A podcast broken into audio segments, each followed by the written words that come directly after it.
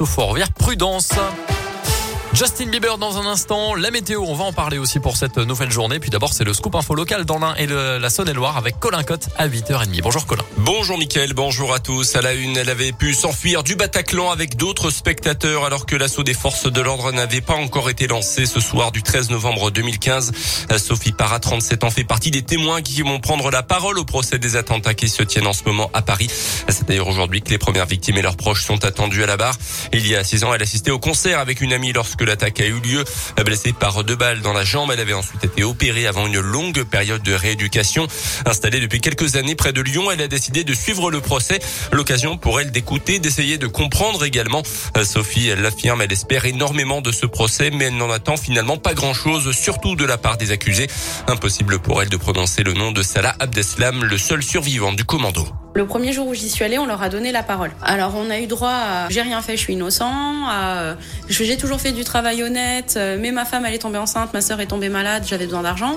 Ok, pourquoi pas. Quand il dit que c'était pas personnel, que c'était pas contre nous, bah oui, mais en attendant c'est nous qui sommes morts hein, ou qui avons été blessés. C'est des familles qui ont été endeuillées. Donc si, si, si, clairement c'était c'était contre nous. Il nous a sorti aussi que il nous devait la vérité et je l'attends au tournant pour ça. Comment on peut justifier d'avoir tué autant de personnes et d'en avoir blessé autant et enfin ils manifestent aucun sentiment de culpabilité on n'a pas d'excuses on n'a rien mais en tout cas je sais que c'est quelque chose que je veux entendre c'est leur vérité et vous pouvez retrouver le témoignage de Sophie Parra en intégralité sur notre site internet radioscoop.com.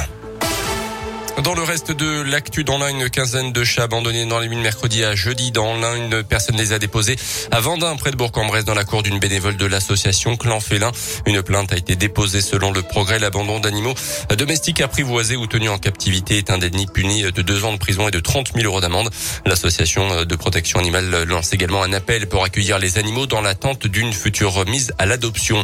Un match de rugby a dégénéré en bagarre générale dimanche après-midi à Pusignan dans le Rhône entre l'équipe locale et les joueurs d'Amberieu en budget pour la première journée de championnat honneur Auvergne-Rhône-Alpes. Trois cartons rouges brandis par l'arbitre pendant la rencontre. Les coups ont commencé à pleuvoir au cours de la seconde période et des spectateurs y auraient participé. Aucune plainte n'a pour l'instant été déposée. Retour du centre de vaccination Interexpo. Demain, les injections se déroulaient depuis le 16 septembre à la maison médicale de garde au centre hospitalier. Le temps qu'Interexpo retrouve sa vocation de salle événementielle. Dans l'un, un peu plus de 63% de la population est vaccinée contre la Covid, contre plus de 70% au niveau national et 76% en Saône-et-Loire.